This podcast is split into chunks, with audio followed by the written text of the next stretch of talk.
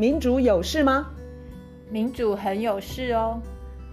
那来说说看，有什么事吧？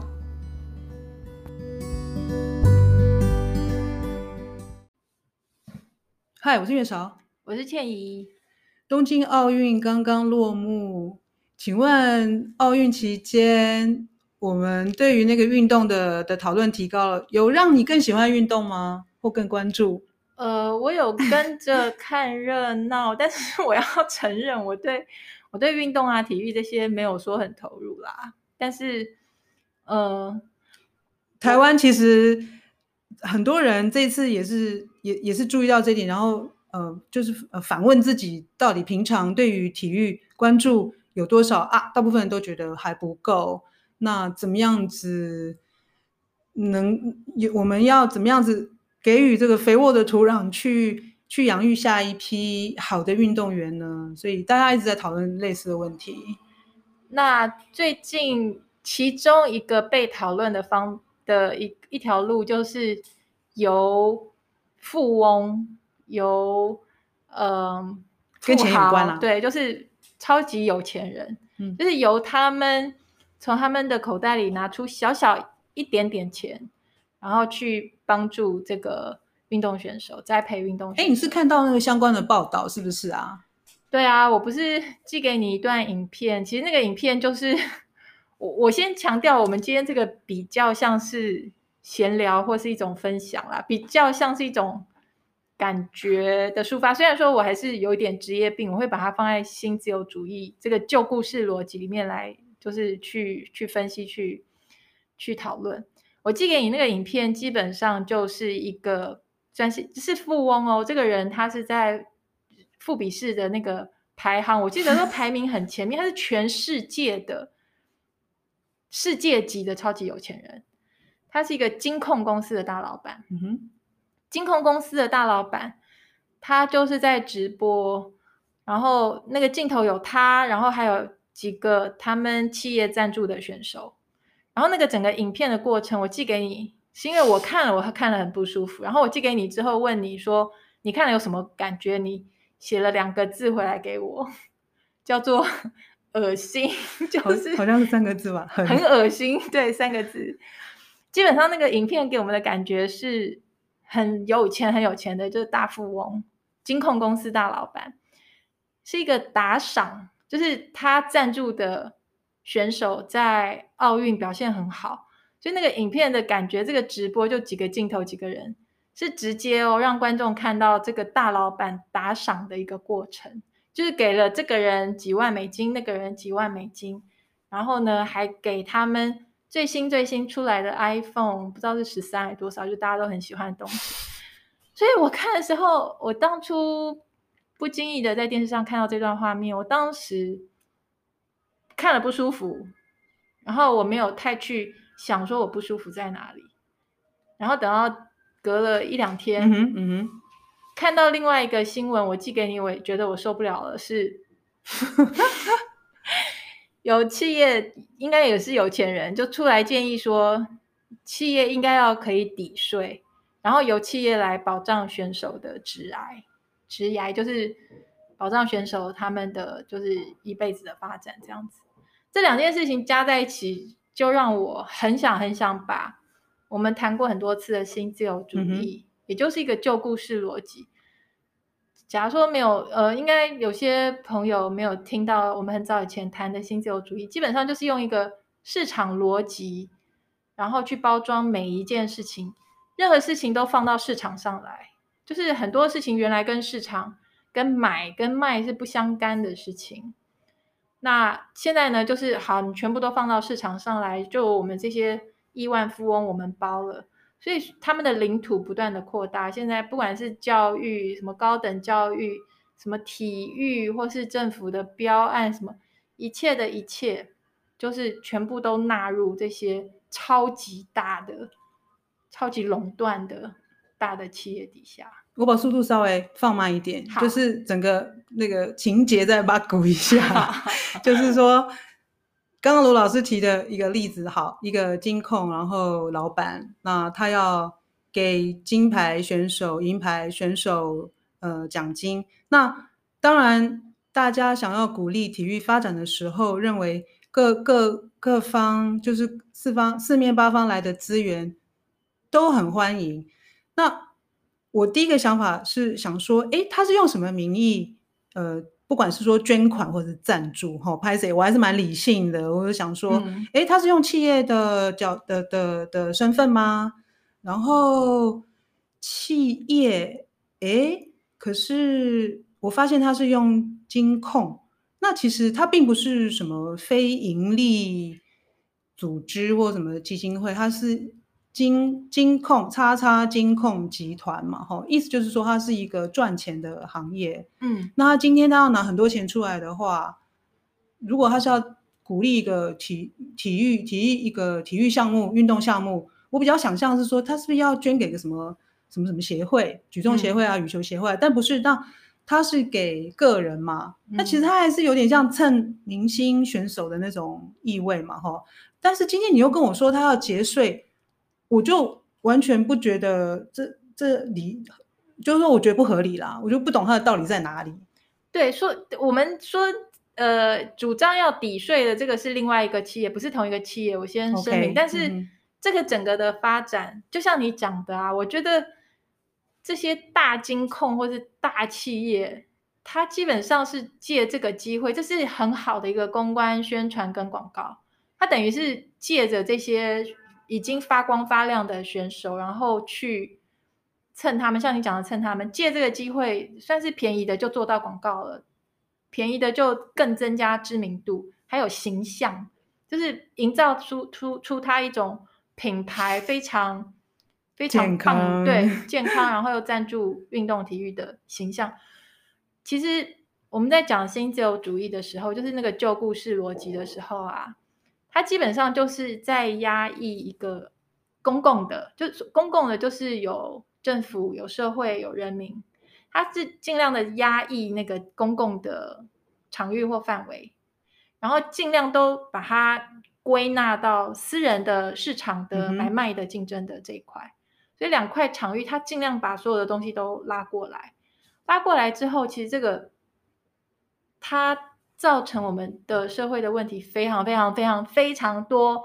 第一个就是企业，他想要连这个，等于是他自己便宜做广告这件事情，他都想要抵税。就是企业的税已经非常低了。如果说我们一路以来企业的税都有好好的缴，我们企业的税率没有弄到那么低，然后逃税没有那么容易的话。我相信我们的体育、我们的运动、我们国手能够得到的照顾会比现在 好非常多倍。因为台湾的企业税从一九八零年代，一九八零年代那个时候台湾的企业税，我现在看到资料是一个叫做 Tax Foundation 的，它有全世界的那个 database。他他说台湾从从八零年代那时候企业税七元，一九八零年，一九八零。那时候企业税还要缴三十五趴，后来一直降降降，什么二十五趴，到后来差不多十七趴，现在又回去一点二十趴。所以企业等于是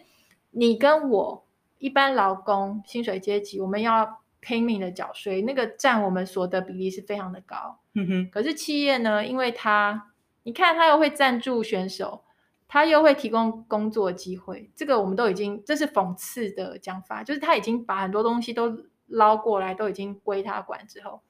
所以他不断的要减税、减税、减税。我们在讲贫富差距的时候就已经讲啦，这个贫富差距最重要的原因就是资本利得，把这个贫富的差距鸿沟拉大。所以今天一个金控公司，它就是一个本身没有在创造价值的一个行业。这个我们其实也讲过很多次，在新自由主义的论述里头，讲金融它就是很会，主要是一个价值的萃取，或是价值的榨取，它是一个挪动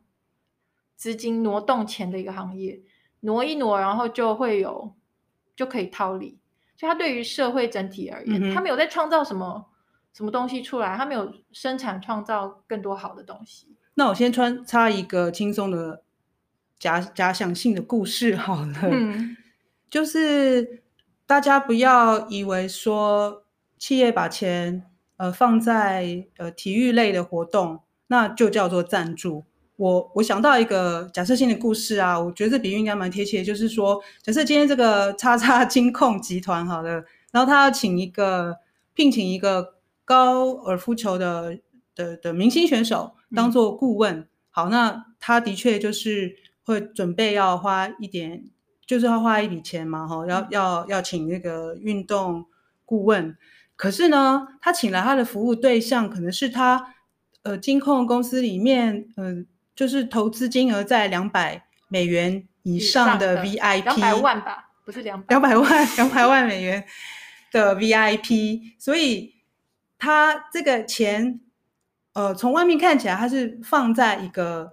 体育选手的的身上，对不对？看起来像赞助，对，可是。可是实际上，他是在服务他企业的 VIP。我我我我认为这不叫赞助，哎，这是他其实在服务他的高端的客户。所以如果说今天这家公司跑来跟我说，哎，我这笔花费我要抵税，你不觉得很荒谬吗？我这个就是就是回应你刚刚就是在批评说，呃，就是这个税基，他们其实税基已经很低，然后他所有的花花费又要拿来那个抵税的这样子的一一个一个荒谬的情境。我觉得大企业就会这一套，就是他们明明是在做一件帮自己做的事情，然后是自己得利的事情，嗯、然后他就讲说这个是为社会好，这个是我在帮社会做，然后就变成他在额外又可以抵税或是减税。我觉得这个真的是再加上我们看那个影片本身就就看了都不舒服，我觉得这加起来害得我就又去。找了一些有关于 体育跟运动的一些呃，跟新自由。那你都跟我们讲一些跟体育有关的，好了，因为因为实际上体育实在不是我们这个社会常常会会谈论的的主题。但除了这个奥运的这种特殊的场合以外，对啊，我先强调，因为我们两个都不是真的很懂，就是运动或是体育这这件事本身。那我们只是在分享说。体育跟运动这件事情被高度、高度、高度商业化，然后它被呃变成一个有高度、高度、高度的利润产值这件事情。嗯哼，然后这件事情它事实上跟贫富不均、跟呃拉大拉大那个贫富不均，对，拉大权力的差距。因为一旦像刚刚那个节税，假如说今天呃企业花一些小钱在选手身上，然后结果他们又可以节税。他又更进一步拉大了这些企业大佬，而且哦，跟推广体育根本没有直接的帮助。对，他是在就是更把它拉进那个商业，或是更加的商业化，就公关做公关而已。对啊，更加的把体育这件事情跟钱钱钱，就是更紧密的结合在一起。我觉得这事实上对于真正的好的体育的，当然这个不是我们不是在讲光是台湾而已，我觉得全世界都已经。是这个样子了，然后我稍微翻了一下啊，我就看到说，事实上全世界有三分之二的大企业的赞助这件事情，有三分之二都跑去体育这一块，因为它体育这一块就是天哪，三分之二！你从你从企业的角度来看，这是一个很就效益很高，是一个很划得来，可以帮企业赚更多大钱的一个。一个场域哦，你说的是包括像比如说足球赛，然后足球场的四周那些广告，这些都算吗？可是那个是广告吧，那个不是你说的这个赞助吧？Sponsorship，我觉得 sponsor sponsorship 应该主要就是运动员的的 sponsorship，就是赞助运动选手。然后我这个这个东西，它除了本身这个直接的这个赞助的过程啊，它是一种等于是。低价的广告这个问题之外，它还有它的什么创造出很大的产值啦、周边商品啦，然后这个之外有一个比较细微而且比较间接的，它跟所谓新自由主义这种呃这个这一套规则的一个关系，它事实上是在更加的透过这些明星选手，嗯、他不断的在拉伸跟抬升消费主义。或是这种消费文化，就是一切都是买跟卖的问题，不光是商品的买卖，或是门票的买卖，是那个人，这个这个运动员，他是一个商品，他是一个可以，像在就连我这个不是很懂运动的人，我都知道说，像这些明星选手，他们常被用一个动词是 trade，就是他被买或是就好像它是一个商品。所以以最近的例子来讲，就是梅西这样子，我就会比较好懂。你是说像这样的例子喽？就是梅西他是一个，诶，他的国籍是阿根廷。阿根廷。好，然后他因为是个非常优秀的运动员。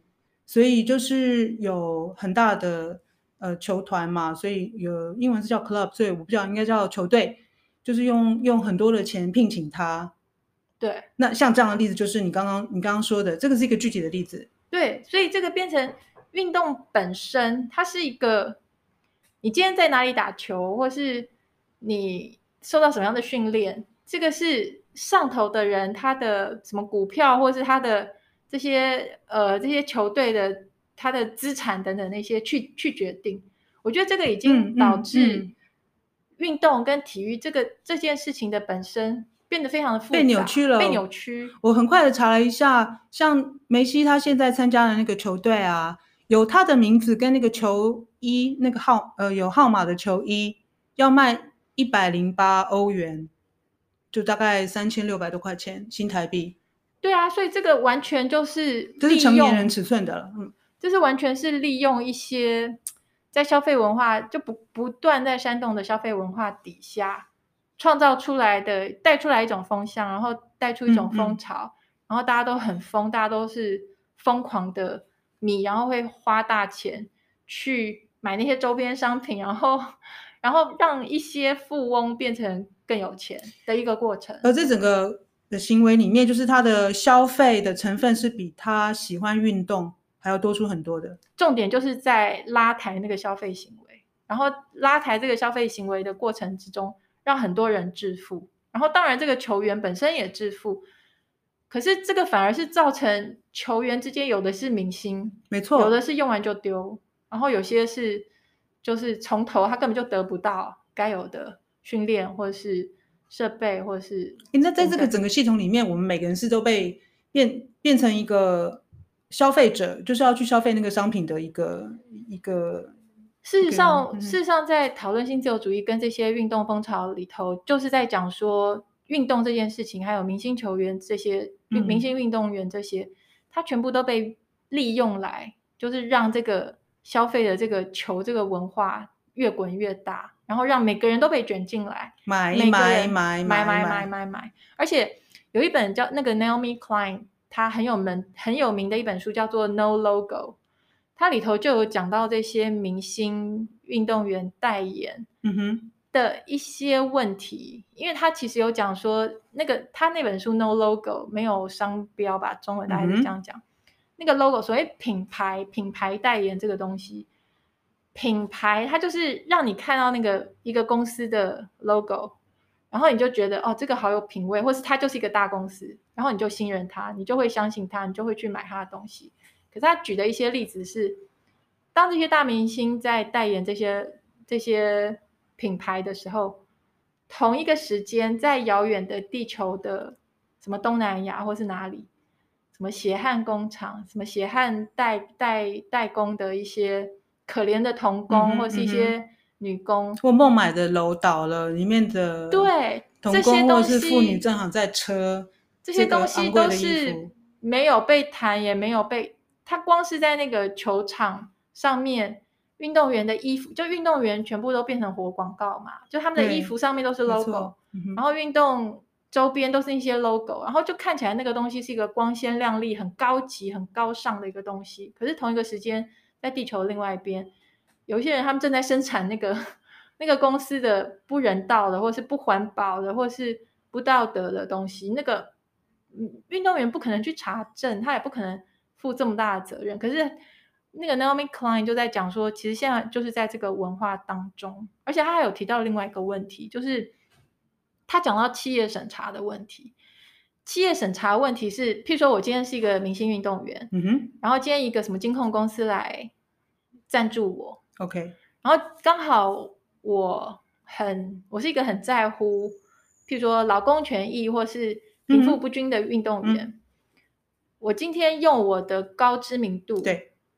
我想要讲说，现在这个社会太不公平，没错。然后金融业 吸走太多钱，这是不可能的事情。如果说我今天是得到这个金融业直接的赞助，直接的赞助，这个还不用他那个 Naomi Klein 他举过实际的例子，是真的运动人员把这样的话讲出来了，哦、然后那个那个那等于是你就毁约了，因为譬如说你的那个合约里头可能会讲说你不可以有伤害本公司的一些言论或什么。可是我我要讲的是，这种审查有时候还不用还不用等到企业来说啊，你拿了我的钱，你不能够讲伤害我的话。你是说当事人自己自我他就把开关就关掉了？对，他根本就不会往那个方向去想。所以这个就是新自由主义主义，它被批评很重要一个运动这个东西本来不是应该放在一个私人场域，也不是应该放在大富翁他有这么多。这么多 say 有这么多控制权或者是主导权，它是一个运动家的精神，它是它本来是应该全世界所有人速度或者是高度，就是追求人类体能极限，但是是一个追求美、真善美的。对，它不应该是用钱堆出来，它也不应该是有钱的人他可以拿回来，或者是就是打赏给你，或者是哦你的。这个钱是我给的，所以你要如何？你看这个体系，我们可能可以做怎么样的扭转吗？我真的不，我我我不觉得这个，因为这个运动这个疯狂，这个太大了嘛。然后这件事情被商业化很久了，嗯、所以你我不可能，我我不指望很快有什么改变。可是我就像我们之前，你每次问我该怎么办的时候，我我的回答就是可以，就大家开始感觉跟思考。就是、至少我们看到有这样的事情，它的事实是是这样子。如果嗯，有些有些时候我可以不用一直跟一起被卷进去的话，或者是不用把这样的我们现在这种那么高度商业化的运动，我们不用把它视为正常，或是视为是一件好事。嗯、就是光拿东京奥运这件这一次，有一篇苦劳王的文章就在讲说，谁是赢家，谁是输家。他讲到的输家就包括那些要盖这么多的场馆，嗯，开发商都很高兴，然后那些被破迁、被赶走的什么低收入户或是 homeless 皆有那些，嗯嗯，他们就是输家啊！你看，像运动现在这么高度被商业化之后，美国每个大学都要盖足球场、足球场、足球场，然后全世界到处都是要盖什么这种巨蛋、那种巨蛋。然后就很多的破迁跟环保跟什么树要砍掉，然后低收入户或是 homeless 等等，全部都要铲平，然后去要为了要去就是要盖这些场馆，然后这些其实从场馆一盖下去之后，就已经有一批人就赚赚赚死了，然后他们钱拿了之后，之后这个地方到底是蚊子馆呢，还是？有继续使用，或是没有，或是那些被迫迁的，他们到哪，这都不是他们关心的事情。嗯、一盖下去就有人发了，或是赚更多钱，他们就钱拿了就走。所以运动是一个很好的顺风车，让这些可以去滚出更多利益，然后去加，就是在扩大贫富差距跟权力差距。像这些工商企业大佬，他就有。他等于我们又透过运动又把他们垫得更高，嗯，然后他们就可以有更多机会，他们就去总统府啊，就去立委啊，然后瞧一瞧政策啊。但是我们其他人，包括选手，就尤其是一般的选手，就是还没有成名的选手，他们受到的待遇可能就更破了，因为那个差距就更大。对，然后最近看到一篇，他是讲说欧洲欧洲足球欧洲杯足球赛上。全部到处全部通通都是中国科技品牌的广告，嗯、有什么 TikTok，有个叫什么 Vivo、维沃，还有支付宝，所以这些品牌的广告就是搭着运动员，嗯，嗯，然后搭着运动，所以周围的墙面那些看板，然后运动员的衣服，我从很早以前我就觉得，运运动员的衣服上面为什么都是名牌那些 logo，我觉得看着都很烦。我觉得虽然这是已已经。就是长期下来由来已久的问题，但是我觉得也许可以多一点人一起帮忙想一下、思考一下，说这有这么好吗？这有这么这么健康吗？就是连这个都被他们拿去，都被他们吃掉了。你刚刚举那个球场广告的例子啊，我我我可以提供一个小故事，就是英记得我记得是英国小朋友，那他们对于那个啤酒的品牌，他们认识好多个啤酒的品牌，就是透过这个比赛赛场的广告知道的。对，我觉得又有趣又讽刺。对。好啦，今天今天你那个体育上面还有什么其他的？我只是要提醒我们，这一篇刚好也有讲，他说有那个小孩子好像还不太哦，他讲的就跟你讲的差不多啊。他说那些品牌的广告不要小看它，他光是那些 logo 一直放在那边。他说有些小孩子都还不知道那个是什么，他就已经会说那个品牌的名字。没错。所以这个效果是非常大的。等到他开始会向妈妈要东西，或是会有消费能力，那些那些广告商或是那些企业不是不是笨蛋，他们花那个钱去做那些广告就是有效果。所以那个是一个长期的洗脑，然后你就会去买他的东西。嗯，好，今天听听罗老师讲这个，让我想到就是我们呃未来的这个消费的行为啊，可能我会先想一下说，哎，我这个消费是不是跟他背后要促销的。的的其他的东西有关，这样子是我真的需要，或者是他要促销的，不管是 logo 哦，或者是一个人，对，或者是我们的国手，或是我们运动员，真的有必要，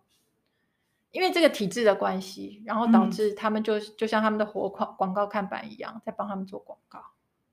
那感觉真的真的不是很好。嗯，好。那今天你还想到跟我们分享什么体育方面的？我是体育白痴，我只是就是这件事情有感而发而已。我觉得国手他们当然都很辛苦，就是假如说企业都好好缴税，我们的国家在每一块，不管是社会福利，或是什么什么什么托儿、育儿什么等等，包括体育，都会做的比现在好太多了。可是因为现在所有的资源集中。在企业手上，所以其他很多事情都做不好。我了解了，我们其实要想办法让企业付更多的税，应该的，本来就应该。太好了，加油，拜拜，拜拜。